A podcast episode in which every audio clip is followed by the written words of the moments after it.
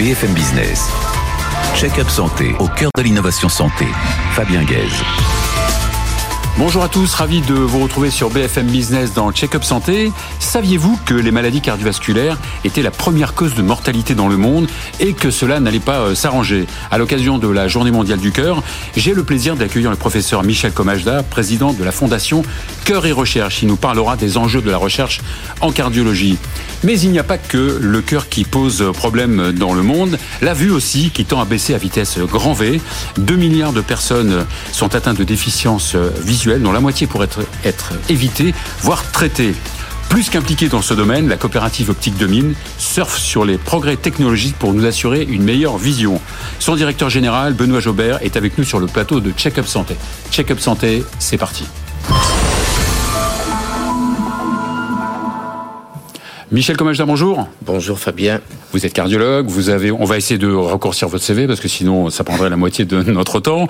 Euh, vous êtes évidemment cardiologue, professeur à la, à la Pitié-Salpêtrière. Vous avez été professeur, euh, président de la Société française de cardiologie. Vous avez été aussi président de la Société européenne de cardiologie et vous présidez la fondation Cœur et Recherche. Avant de parler euh, cardiologie, on pourrait parler d'abord des, des, cardiologues. Oui. Des cardiologues. Euh, c'est vrai que depuis longtemps. Hein, le, le, il y a l'internat, puis après il y a le choix des internes. La cardiologie reste quand même euh, assez choisie par les, par les internes. Alors, la profession change euh, parce que euh, les, la, la, jeune génération attribue plus d'importance peut-être que celle à laquelle j'appartiens à la vie euh, familiale et privée. Cela dit, du fait que nous avons la chance d'avoir une discipline où il y a eu énormément d'innovation et je pense que nous allons y revenir, ça reste très attractif. Néanmoins, je pense qu'il faut dire à vos auditeurs qu'on risque d'avoir dans quelques années une pénurie de cardiologues et en particulier de ce qu'on appelle les cardiologues interventionnels, c'est ceux qui font les coronarographies et qui mettent dans les artères coronaires les petits ressorts Petit quand on fait un infarctus, puisque on, il y a une étude récente qui montre que 25% des cardiologues qui font cette procédure ont plus de 60 ans, donc il faut absolument que la relève soit assurée. Il y a combien de, de cardiologues en France à peu près? Environ 6 000. 6 000 pour 67 millions d'habitants. Oui. C'est pas. C'est c'est pas mal, c'est pas mal. Le problème, c'est que, comme vous le savez, le, la distribution sur le territoire est très hétérogène, avec des régions richement pourvues comme l'Île-de-France ou la région PACA, et puis vous avez des déserts médicaux. Mais enfin, ça, c'est un autre problème. Et, et, cette profession qui a été très longtemps euh, euh, masculine, hein, se féminise, non Petit à petit, la, car la cardiologie aussi se féminise, oui?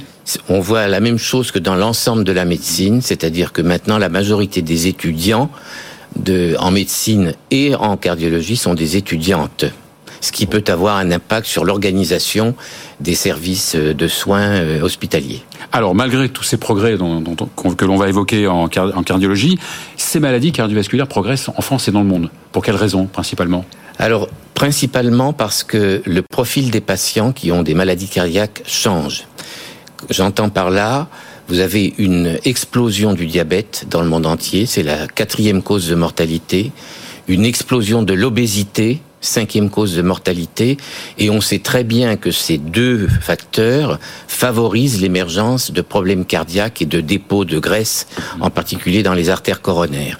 Donc, la population générale vieillit, elle a plus de ce qu'on appelle de facteurs de risque, le contrôle du tabagisme est loin d'être optimal. Donc tout ça fait qu'on a de plus en plus de patients qui sont atteints de maladies cardiovasculaires. Et ce qui est d'ailleurs intéressant, c'est de voir que ça progresse beaucoup plus vite dans les pays dits non développés que dans ceux qui sont économiquement développés. Et euh, ce qui peut surprendre le, euh, le patient, c'est de savoir que les maladies cardiovasculaires intéressent aussi les, les, femmes, de plus en plus. Alors, effectivement, euh, je pense que peu de monde sait que les maladies cardiovasculaires sont la première cause de mortalité chez la femme dans notre pays, devant le cancer du sein, parce que... Alors que c'est devenu la deuxième chez les, chez les hommes. Voilà, exactement. D'une part, parce que les facteurs de risque, ce qu'on appelle le diabète, le cholestérol, etc., atteignent également les femmes. Et puis d'autre part, parce que parfois il y a des retards au diagnostic des maladies cardiaques, mais peut-être qu'on va y revenir dans votre. Alors vous, vous présidez donc la fondation Cœur et Recherche qui a été fondée en, en 2010. Oui. Et quelle est sa mission euh, Alors sa mission, elle est unique, c'est de lever des fonds auprès de philanthropes pour pouvoir subventionner les équipes de recherche médicale françaises euh, qui travaillent dans le domaine des maladies cardiovasculaires. Donc, nous levons des fonds pour les redistribuer intégralement pour mieux comprendre et donc de mieux traiter les maladies cardiaques. Donc il faut que vous communiquez, euh, on est là pour vous aider euh, Merci. là-dessus. donc euh, cette fondation, elle, elle, elle, a été créée par la Société française de, de cardiologie. Oui, c'est-à-dire la, la, société savante qui académique qui réunit tous les cardiologues français. Donc on est son bras armé en matière de recherche. Et, vous subventionnez donc des projets euh, euh tous Alors, azimuts en cardiologie, bien sûr. En cardiologie, mais avec tous les thèmes qu'on peut envisager, et on donne des, des grosses sommes d'argent puisque on donne des subventions de 100 000 euros pour chaque projet. Donc on essaie d'aider nos collègues euh, des hôpitaux euh, ou des laboratoires de recherche euh, de façon substantielle. Alors, sans vouloir nous auto-congratuler, la, cardiologie n'a pas attendu les autres spécialités pour être euh, technique. On parle du stéthoscope, du pacemaker, de, l'appareil d'électro, le Doppler. Ça fait quand même des années que le cardiologue est aussi euh, un technicien. C'est tout à fait vrai. On le disait tout à l'heure, on a bénéficié d'innovations technologiques extraordinaires en imagerie. Euh, vous avez cité des, des, innovations qui viennent de France d'ailleurs. Les premiers stents, les premiers, les premiers ressorts, ça a été mis en, en France, à Toulouse. Euh, les techniques qu'on appelle d'ablation, où on supprime un trouble du rythme avec en, en cautérisant le tissu cardiaque responsable, c'est également en France que c'est né.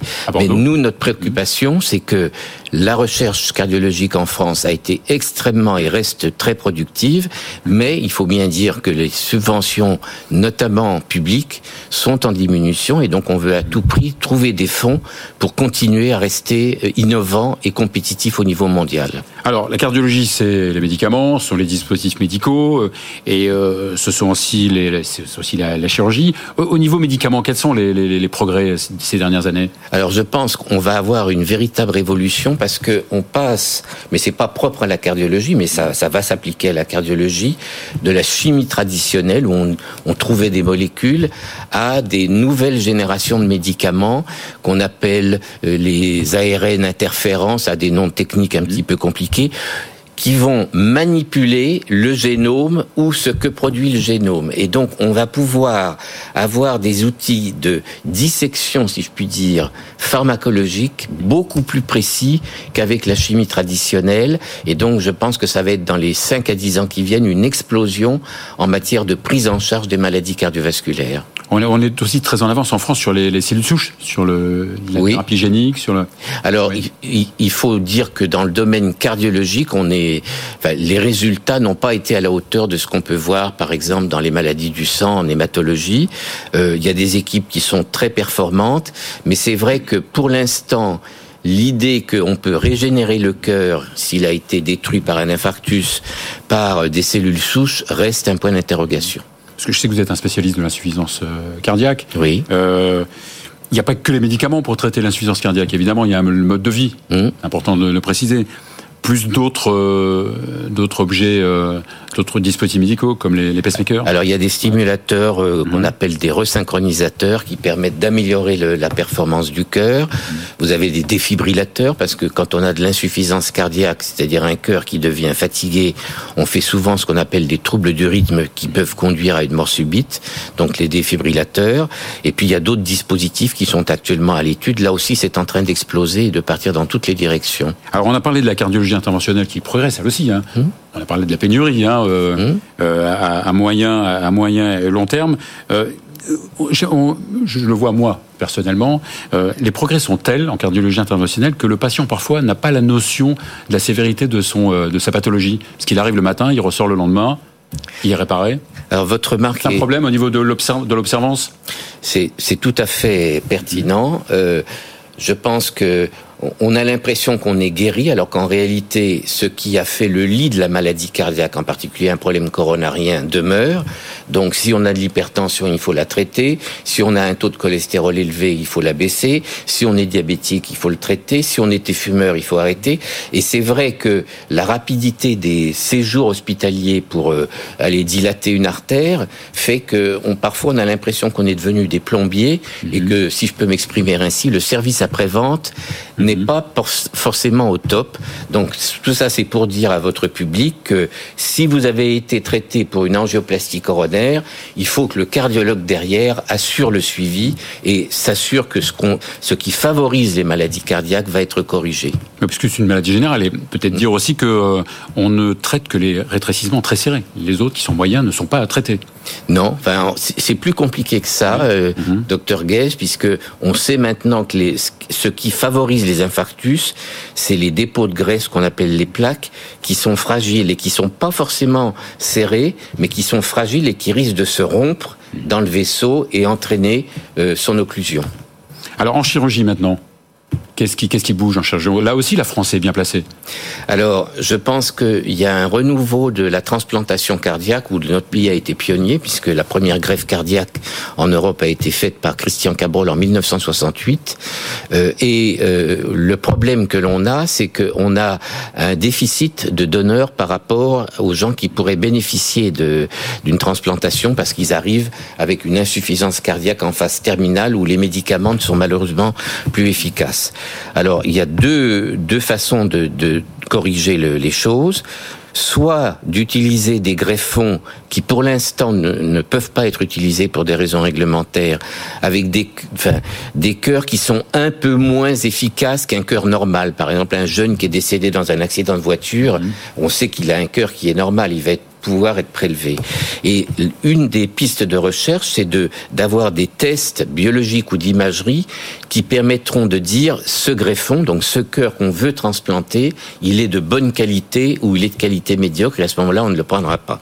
Ça, c'est la première chose. La deuxième chose, c'est qu'on voit se développer de plus en plus ce qu'on appelle les assistants circulatoires permanentes. Comme il n'y a pas assez de, de, greffons pour le nombre de patients qui devraient recevoir un, un cœur, on leur implante des systèmes d'assistance, bah, ce sont des pompes mhm. qui peuvent être laissées à demeure, soit c'est en, transition entre euh, avant la transplantation cardiaque, soit quand on, la, la personne est trop âgée et on sait qu'elle ne pourra pas être greffée, mhm. on les laisse à demeure. C'est donc une autre façon de, de, faire de la recherche. La, chirurgie valvulaire aussi a, a progressé. On peut même opérer maintenant sans, euh, sans ouvrir. Alors ça aussi, c'est en pleine explosion. On l'a vu dans les maladies des valves aortiques, où là, il y a une, une, extraordinaire euh, croissance du nombre de procédures non chirurgicales, et ça commence à s'appliquer à la valve mitrale, à la valve tricuspide. Donc, je pense qu'on va aller de plus en plus vers des techniques chirurgicales non invasives qui n'obligeront pas d'ouvrir le sternum et d'entraîner les, complications qu'on peut voir en périopératoire. Alors avant de parler de votre euh, événement euh, prochain, toutes cette, euh, ces évolutions digitales, la e-santé, etc. On parle de cardiologie digitale maintenant, on parle d'intelligence artificielle. Est-ce que pour vous c'est une bonne chose oui, je pense que beaucoup de médecins sont effrayés quelque part en se disant euh, les robots vont prendre ma place, mais je pense que c'est totalement erroné de penser ça. Je pense que l'intelligence artificielle va se substituer aux médecins ou aux professionnels de santé pour les tâches routinières. Est-ce qu'on a besoin d'un médecin pour prendre la pression artérielle? Non. Donc on aura des espèces de dispositifs qui font des check-up sur les constantes biologiques ou euh, euh, oui biologiques principales. Et puis ça va surtout nous aider parce que ça a une puissance extraordinaire en matière d'imagerie pour affiner l'analyse des images quand elles sont anormales du cœur et des vaisseaux, ou de faire des prédictions de risque en disant, vous, docteur Guez, euh, euh, voilà, je rentre toutes vos constantes, 2000 paramètres, et on va dire, vous avez un risque de faire un infarctus dans les 10 ans de 7% ou de 40%. Donc je pense que ça va être une aide extraordinaire à euh, évaluer le risque individuel des patients. Alors pour finir, donc euh, l'événement de, de, la semaine prochaine, c'est à l'Académie nationale de médecine, qui est un endroit euh, incroyable une conférence donc sur la cardiologie de demain.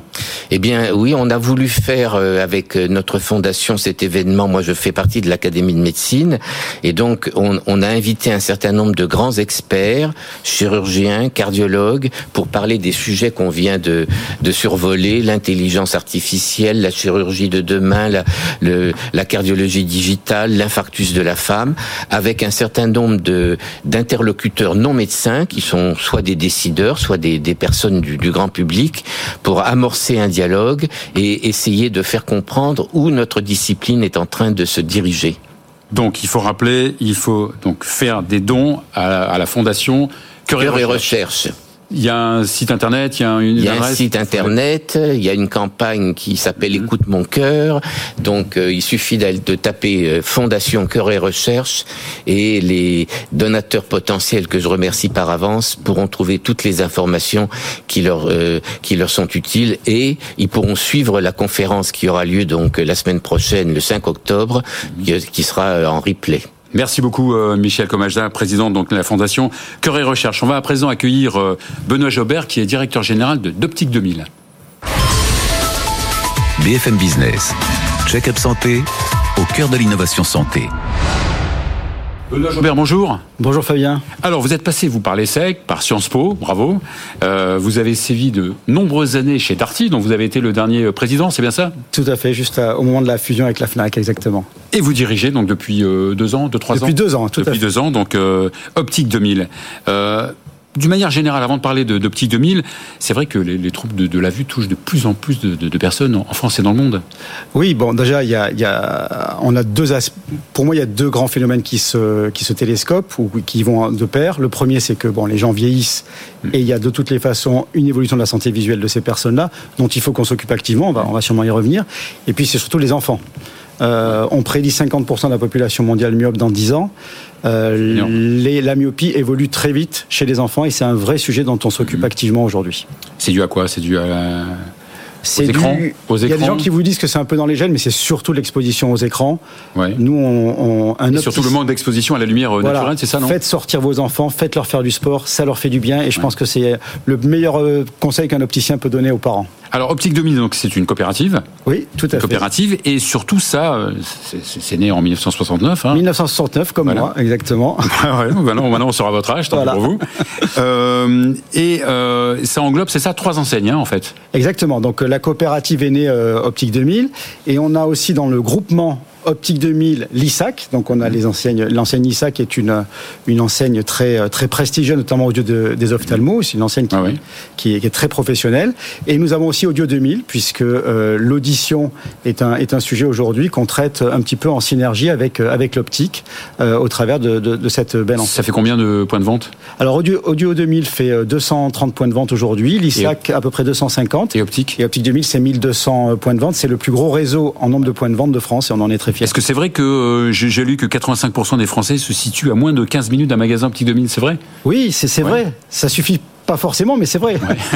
il y en a encore quelques-uns. C'est un marché très concurrentiel, non? Oui, c'est un marché très concurrentiel, puisqu'on est plusieurs euh, co-leaders, entre guillemets. Euh, il y a à peu près 13 000 opticiens en France, donc il y a, il y a, il y a une, vraie, une vraie animation. Et il y a donc des enjeux de service et de différenciation qui sont, qui sont forts. D'accord. Quand on pense aux opticiens, on pense aussi aux ophtalmos. Aux oui, ophtalmologistes, quels sont vos rapports avec les ophtalmologistes Les optométristes qui sont, récemment entrés dans le jeu, enfin qui, l'étaient mhm. déjà, mais qui sont activement entrés dans le jeu. Ben, nous, nos relations, ce sont des relations euh, de professionnel à professionnel, et on a le souci d'être au plus près de, des patients clients. Il y a certaines régions où prendre un rendez-vous chez un ophtalmo, c'est plusieurs mois. Donc on essaye de voir aussi avec les autorités comment euh, comment raccourcir ces délais et répartir les tâches. Les ophtalmos font des tâches très nobles, notamment sur les, la chirurgie, hein, la cataracte et tout le reste. Et, l'opticien peut, parfois euh, aider ces petits combats d'arrière-garde, quoi. Oui, mais je pense que là on est en train de les dépasser et il y a une, il y a une vraie euh, il y a une vraie compréhension des enjeux des différents métiers. Alors on va parler du reste à charge. c'est assez on en parle depuis quelques années. Hein, le reste à, charge zéro sur certaines lunettes, ça a un impact sur vos ventes? Euh, ça, représente beaucoup de vos ça a un impact d'abord sur l'équipement des gens. C'est-à-dire que le reste à charge zéro et le 100% santé qui, mhm. qui, est, né il y a, il y a quelques années euh, a permis de, bah, d'équiper des gens qui n'étaient pas forcément euh, en possibilité de le faire.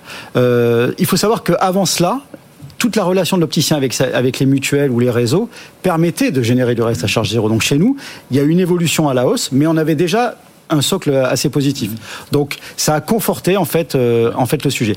Mais moi je préciserai aussi que euh, on est en pleine période inflationniste, ça fait maintenant plusieurs mois, voire même plus d'un an que ça dure. Euh, l'optique n'est pas exposée à l'inflation comme peut l'être l'alimentaire et tout le reste. Et, je pense que c'est une bonne nouvelle pour euh, nos clients. Alors, il y a, des, gens qui, voient, qui ne voient pas bien, il y a des gens qui voient vraiment très mal. On parle de, basse vision. c'est la journée, euh, c'est bientôt la journée nationale d'ailleurs de la, malvoyance. Oui. Euh, c'est l'occasion de sensibiliser évidemment le, grand public. La, basse vision, ça concerne beaucoup de monde en France? Oui, il y a plusieurs millions de personnes qui sont ah euh, qui sont touchées par ça. La basse vision, c'est ça peut être assez large comme définition. Vous pouvez avoir un trouble assez appuyé, euh, une correction, euh, ce qu'on appelle les fortes corrections, mhm. jusqu'à la non voyance totale. Donc, on a on a plusieurs millions de personnes qui sont touchées et nous on intervient sur 230 magasins, sur l'ensemble de ces populations, euh, ainsi qu'au SECOM. Donc on a, on a des centres spécialisés sur lesquels... Oui, c'est la raison pour laquelle vous avez créé ces centres SECOM Voilà, exactement. On les a créés à Besançon, Lille et, à mmh. Paris. Mmh. Donc on a plusieurs milliers de personnes qu'on accueille. Et là, c'est pareil, on le fait avec les ophtalmos. Donc vous voyez, on a, on a une relation intelligente euh, au service de ces populations-là. Euh, on les accueille, on les accompagne, parce que ces, ces problèmes s'accompagnent dans le temps et se suivent dans le temps. C'est important. Alors, quels sont les progrès présent et futur en, en, optique en lunetterie. je pense qu'il y a, Qu'est-ce qui évolue là? Euh, L'optique, on a la chance. Alors déjà, on a la chance d'être sur un marché français qui est dynamique, mais parce qu'il est très bien équipé. On a des leaders mondiaux quand même. Euh, je parlerai par exemple des Silor euh, notamment, mais il y en a d'autres. On a déjà invité d'ailleurs. Voilà, très bien, vous avez bien mmh. fait l'évolution de la forte correction ou la freination de la myopie est un vrai progrès qu'on est en train de qu'on a mis sur le marché il y a, il y a quelques mois mhm. et qui commence à, à, vraiment porter ses fruits. Bah, c'est la façon de travailler le verre qui fait que les rayons impactent l'œil de façon différente et permettent de retarder l'évolution de la myopie, notamment chez l'enfant. Ça, c'est une révolution. C'est un, vrai sujet. Voilà. Et ce sont les ophtalmos qui prescrivent. Mhm. Et on voit bien qu'il y, a une, il y a une montée en charge de, de, de cette, de cette euh, évolution. On a aussi, côté, euh, côté des verres progressifs, parce que beaucoup de gens qui nous écoutent bah, ils sont presbytes ou ils l'ont été récemment. Euh, la presbytie se, se, corrige avec, avec des verres progressifs. Au début, il y avait des doubles foyers. Maintenant, on a des choses qui sont beaucoup plus fluides. Et là, on, atteint, on commence à, niveau, à atteindre des niveaux de On entend parfois des, des, des, gens dire que je suis gêné par ça. Ben oui, j'ai mal à la tête, ça tourne, etc. Et là, il y a un niveau de fluidité qui commence à être très, très, très, très intéressant. Sans parler de la contactologie, qui elle aussi fait des progrès, à la mhm. fois sur le progressif ou même sur euh, les, les, durées de, de, de, support de, la lentille, en fait. Alors, pour finir, je sais que votre marque est très liée au sport, pas seulement euh, automobile. Euh, vous, êtes d'ailleurs sponsor, vous êtes... Euh, on est supporter officiel des Jeux Olympiques. On est l'opticien des JO de Paris 2024. On en est extrêmement fiers. C'est quelque chose que le conseil d'administration, qui est présidé par Olivier Padu, notre, notre président du groupement, a tenu à, mettre en place pour ben, avoir une approche universelle consacrer un peu notre maillage aussi, puisque nos opticiens sont au plus proche des, clubs, quelles que soient les Sensibiliser toujours plus les, les, patients sur les, problèmes de vue. Oui. Parce que santé visuelle et sport, ça va de pair. Mhm. Aujourd'hui, 70% des Français ne savent pas qu'ils peuvent faire du sport mhm. avec une monture corrigée à la vue. Et que si on porte une monture, on est protégé, mais si en plus elle est corrigée, on est plus performant. Bien sûr. Ça peut considérer un tennisman qui va passer de 32 à 31 comme ça peut euh, concerner un golfeur de haut niveau qui va beaucoup mieux lire euh, les reliefs, c'est la stéréoscopie, euh, quand il va faire son putt, par exemple. Ou plus sérieusement, un automobiliste qui va mieux voir le jour. Sans parler des automobilistes, pour lesquels on, a, on avait déjà des, des, modèles depuis, depuis assez longtemps, mais qui effectivement se renforcent avec les, les derniers cris.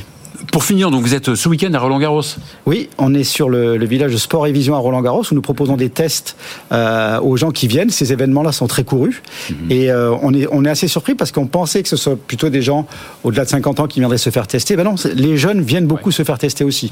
Donc ça, pour nous, c'est une bonne nouvelle. Parce que c'est euh, parce que c'est sportif. Parce que c'est sportif et parce que les gens ont, aussi une certaine conscience et un, mhm. certain, une certaine nécessité de, de, mesurer où ils en sont. Et Donc avec un, paquet d'animations euh, gratuites. Oui, voilà, c'est on a on a des opticiens qui viennent euh, tenir des mhm. stands auprès de auprès de ces publics-là, et il y a plein d'échanges qui sont faits, des conseils qui sont donnés, mhm. et je pense que ça ça finit par euh, par aboutir et, se divulguer dans l'ensemble de la population. Et c'est autour du Paris Beach Pro Tour, c'est ça? Tout à fait, c'est le Paris Beach Pro Tour qui a lieu et qui est organisé à Roland Garros. Euh, ce lieu olympique. Donc ça, on, Est, euh, voilà, on est très fiers aussi d'être, de porter ces valeurs-là sur, ce, sur cet événement-là. Juste pour finir, comme toutes les entreprises, peut-être plus que les autres, vous êtes sensible à l'environnement? Oui, on est très sensible à l'environnement. On a d'ailleurs euh, mis en place tout un programme aujourd'hui qui s'appelle Revue. Donc c'est la marque de notre programme. Il y a plusieurs piliers dans ce dans ce programme-là. On a lancé, euh, ben, on collecte des montures, on connecte, on connecte mhm. plus, euh, collecte plus de 2 tonnes de montures par mois. Hein. C'est énorme grâce à des urnes qu'on a positionnées dans l'ensemble de nos magasins. Mais aussi maintenant, on a sur les solaires, on a commencé par reconditionner des montures. On donne une deuxième vie aux montures. Donc ça, on a commencé ça. On est en pleine expérimentation jusqu'à fin novembre. Et là, on est en train de s'intéresser à l'optique. On veut aussi pouvoir donner une deuxième vie aux montures optiques. Il y en a plein les tiroirs de, mhm. de nos concitoyens, donc on est, on est très, euh, euh, très responsable là-dessus. On, on pense qu'on a une vraie mission là-dessus. Et en plus, on fait, on fait des réparations et on lance un grand programme de réparation chez Optique 2000 parce que c'est, ça intéresse tout le monde et faire durer sa monture, c'est, c'est un. Et c'est dans votre ADN. Merci beaucoup pour ce que, pour ce que vous, faites.